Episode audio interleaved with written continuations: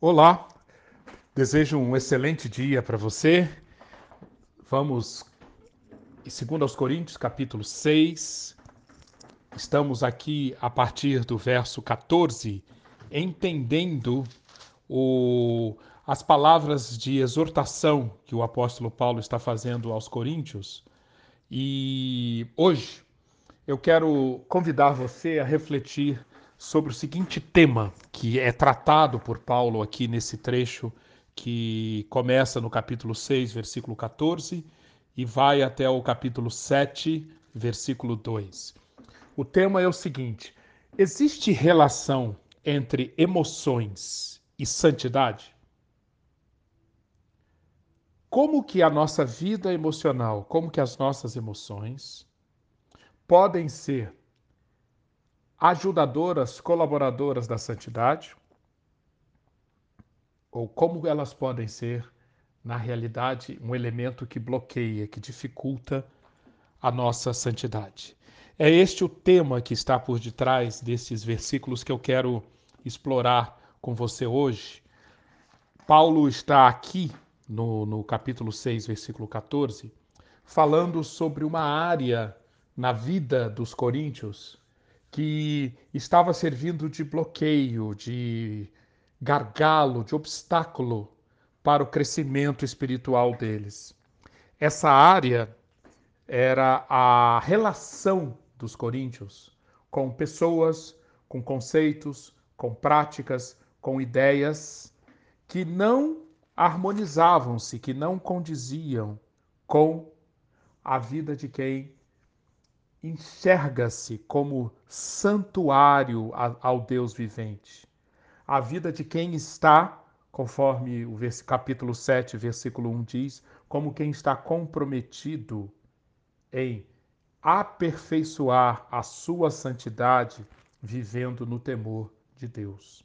Então, nesta palavra de exortação aos Coríntios, nós encontramos um ensino extremamente relevante para a nossa vida hoje, se queremos experimentar a santidade, que, se queremos viver em santidade, se queremos que a nossa vida seja um, um culto permanente, um culto santo, agradável a Deus permanentemente em todas as áreas da nossa existência, nós precisamos muito atentar para os princípios que são ensinados por Paulo nesse texto de 2 aos Coríntios.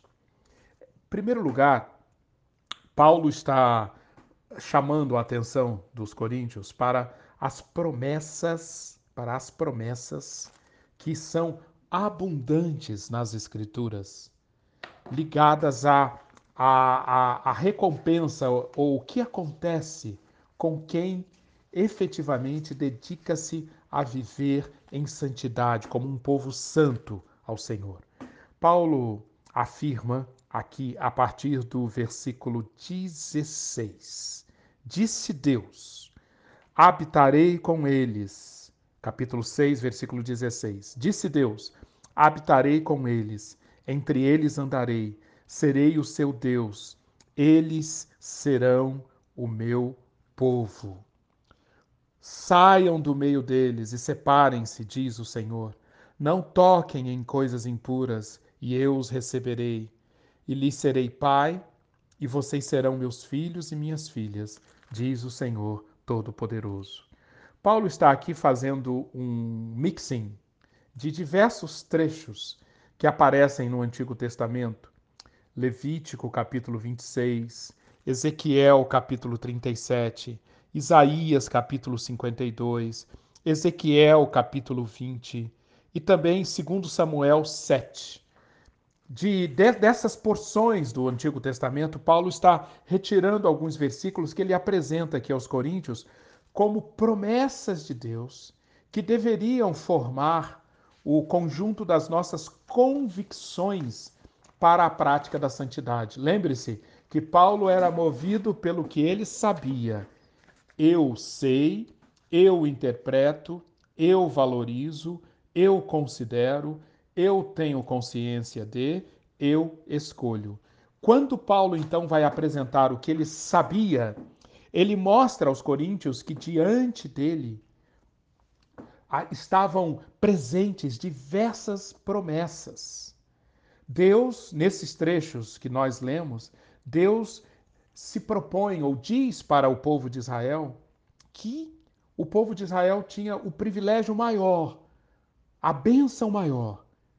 Eles podiam ter Deus, o próprio Deus eterno, o Deus todo-poderoso, o Senhor, fazendo morada entre eles, habitando entre eles. E a partir e não simplesmente uma habitação mecânica, uma habitação uh, como se fosse uma coisa dentro da outra. Não, não. Deus deixa claro, através dessa habitação, através do andar entre vocês, vocês serão meu povo eu serei o seu Deus. O Senhor aqui está enfatizando a questão da relação. Essa habitação é para que cada vez mais a relação entre Deus e o seu povo se intensifique, de tal forma que este povo se pareça cada vez mais com o seu Deus.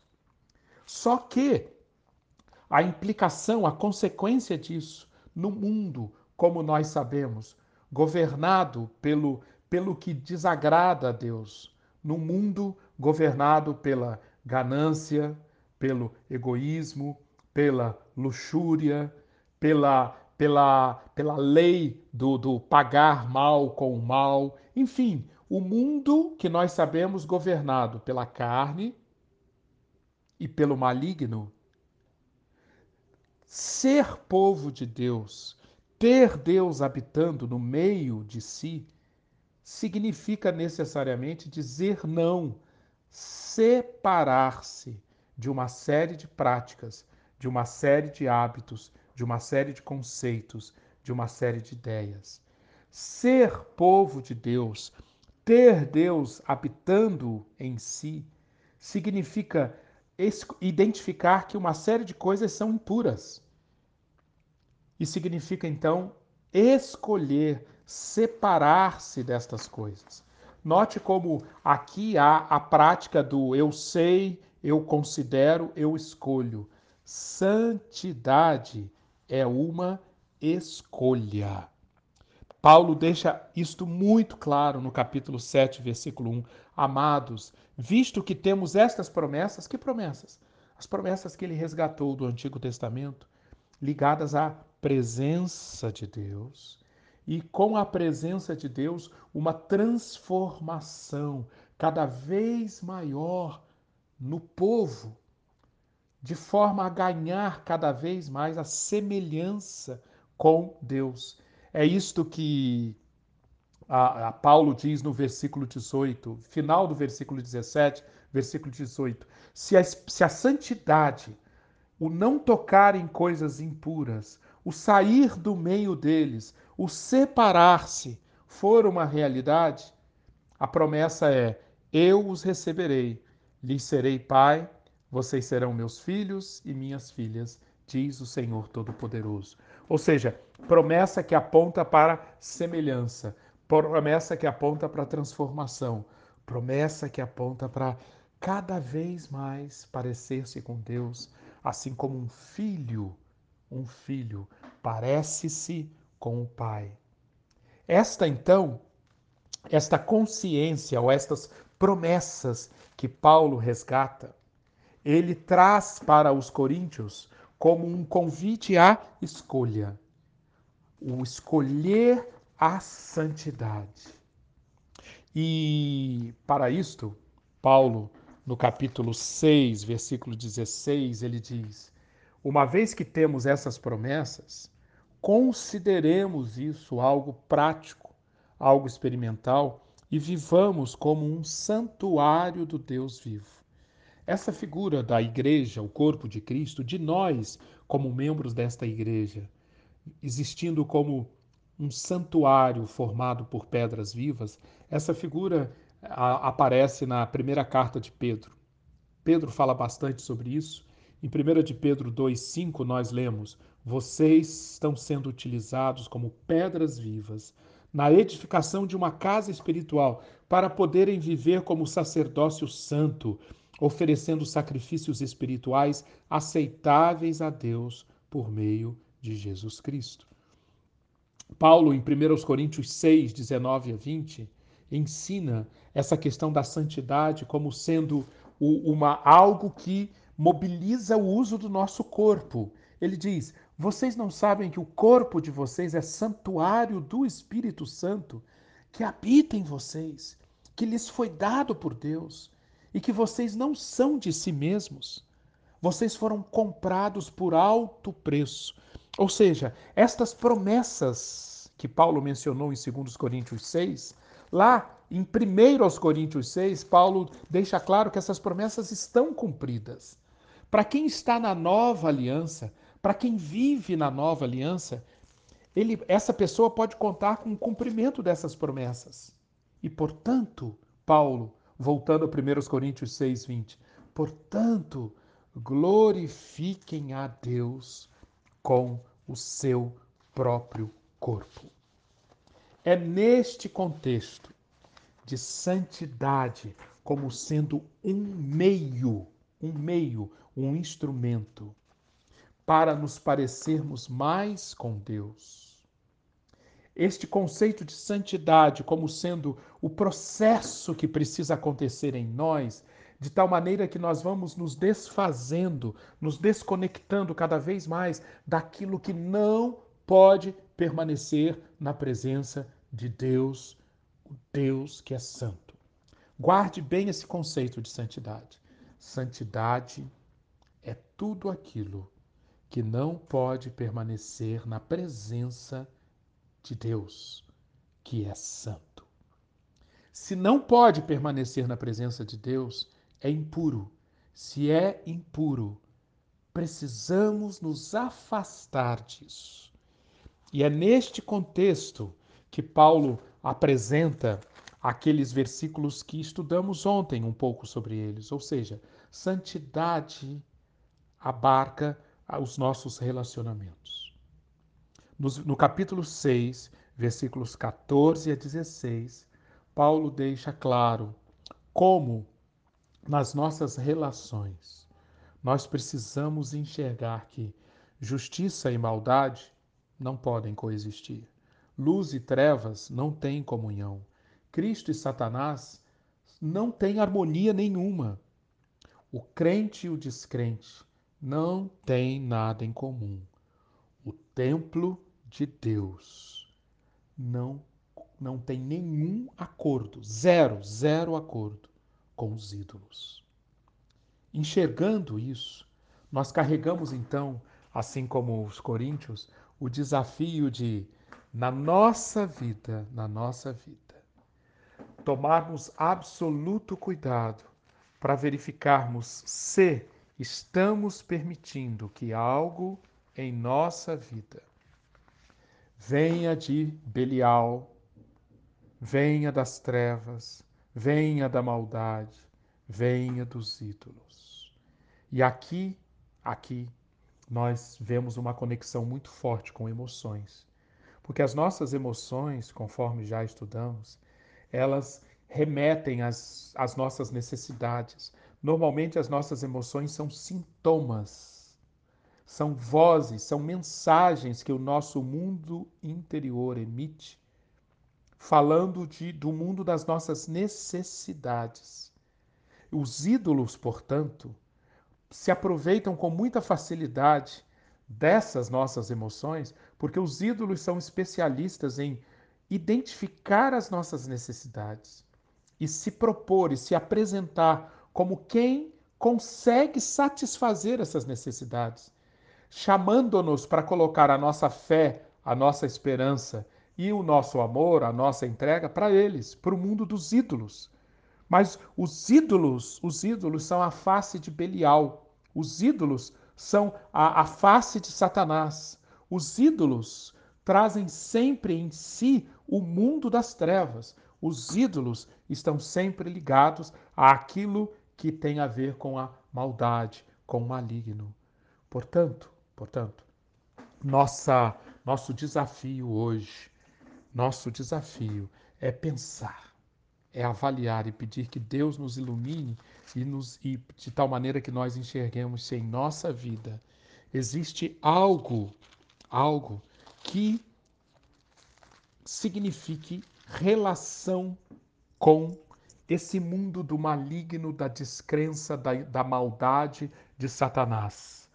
Como no Salmo 1, Salmo 1, versículo 1, o salmista diz: é o primeiro salmo, primeiro salmo, primeiro versículo, é a porta de entrada no livro dos Salmos, o livro que aponta para aquele que quer viver em louvor a Deus, prestando culto a Deus, como santuário do Deus vivente. O livro dos Salmos, do livro dos, dos Salmos começa exatamente com essa mensagem. O homem bem-aventurado, a pessoa bem-aventurada, é aquela que não segue o conselho dos ímpios, não imita a conduta dos pecadores, não se assenta na roda dos escarnecedores.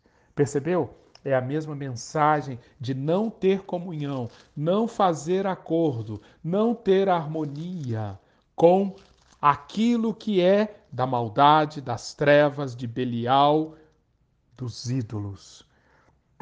Não seguir o conselho, não imitar a conduta, não se assentar na roda dos escarnecedores. Ao contrário, a satisfação do bem-aventurado está na lei do Senhor, e nessa lei ele medita dia e noite. Isso nos, nos tem um significado muito especial para nós, especialmente nessa época de redes sociais, em que é tão fácil, tão fácil nós sermos influenciados, tão fácil, tão fácil nós, de maneira online, da maneira digital, nós acabarmos aceitando em nossa vida comunhão com a maldade, com as trevas, com Belial, com os ídolos. Vamos lembrar do Salmo primeiro e vamos pedir que Deus nos ilumine, Deus mostre se em nossa vida está havendo algum tipo de acordo, algum tipo de harmonia, algum tipo de comunhão, algum tipo de jugo, de jugo, associando-nos com os descrentes, com o que vem do sistema da incredulidade. Junto com essa visão daquilo que nós temos, daquilo de que nós temos que nos afastar, esse trecho de 2 Coríntios 6, 14 a 7, 2, fala do outro lado da moeda. A santidade é sempre afastar-nos de alguma coisa, separar-nos de alguma coisa, para nos aproximarmos de outra, para mantermos comunhão com outra. E Paulo então apresenta aqui que esse convite à santidade, essa exortação à santidade que ele está fazendo aos coríntios é por quê? Porque ele quer que os coríntios, assim como nós, aperfeiçoando a santidade no temor de Deus, estejamos experimentando cada vez mais o cumprimento dessa promessa. Eu os receberei, eu lhes serei pai, vocês serão meus filhos e minhas filhas diz o Senhor Todo-Poderoso. Experimentar isso no nosso dia a dia e experimentar a transformação da mente que advém daí. E através da transformação da mente, ações, hábitos, palavras que sirvam como um sacrifício vivo, santo e agradável a Deus. Romanos capítulo 12, 1 e 2, que é um texto que dialoga muito com esse que nós estamos lendo hoje. Sabe o que isso vai produzir em nós? Metamorfose, transformação. Vamos nos parecer cada vez mais com o Senhor. Senhor, que conforme Paulo já apontou no capítulo 3, é o Senhor da glória. E, portanto, parecendo parecer-nos mais com o Senhor significa, capítulo 3, versículo 18, todos nós, com a face descoberta, contemplamos a glória do Senhor e, segundo a sua imagem, vamos passando por uma metamorfose, vamos sendo transformados com glória cada vez maior, parecendo-nos mais com Deus. E esta glória que vem do Senhor, que é o Espírito. E assim experimentaremos cada vez mais em nossa vida amor, alegria, paz, longanimidade, benignidade, fidelidade, mansidão, autocontrole. É isso que espera quem contempla a glória do Senhor com a face descoberta. É isso que espera quem chega-se cada vez mais para o Senhor, saindo do que é impuro, não tocando em coisas impuras. É isto que espera. A experiência de perceber-se cada vez mais com a consciência, com o comportamento e com as palavras de um filho, de uma filha do Senhor Todo-Poderoso.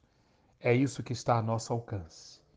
Portanto, visto que temos estas promessas, purifiquemo-nos de tudo o que contamina o corpo e o espírito, aperfeiçoando a santidade no temor de Deus. Amém.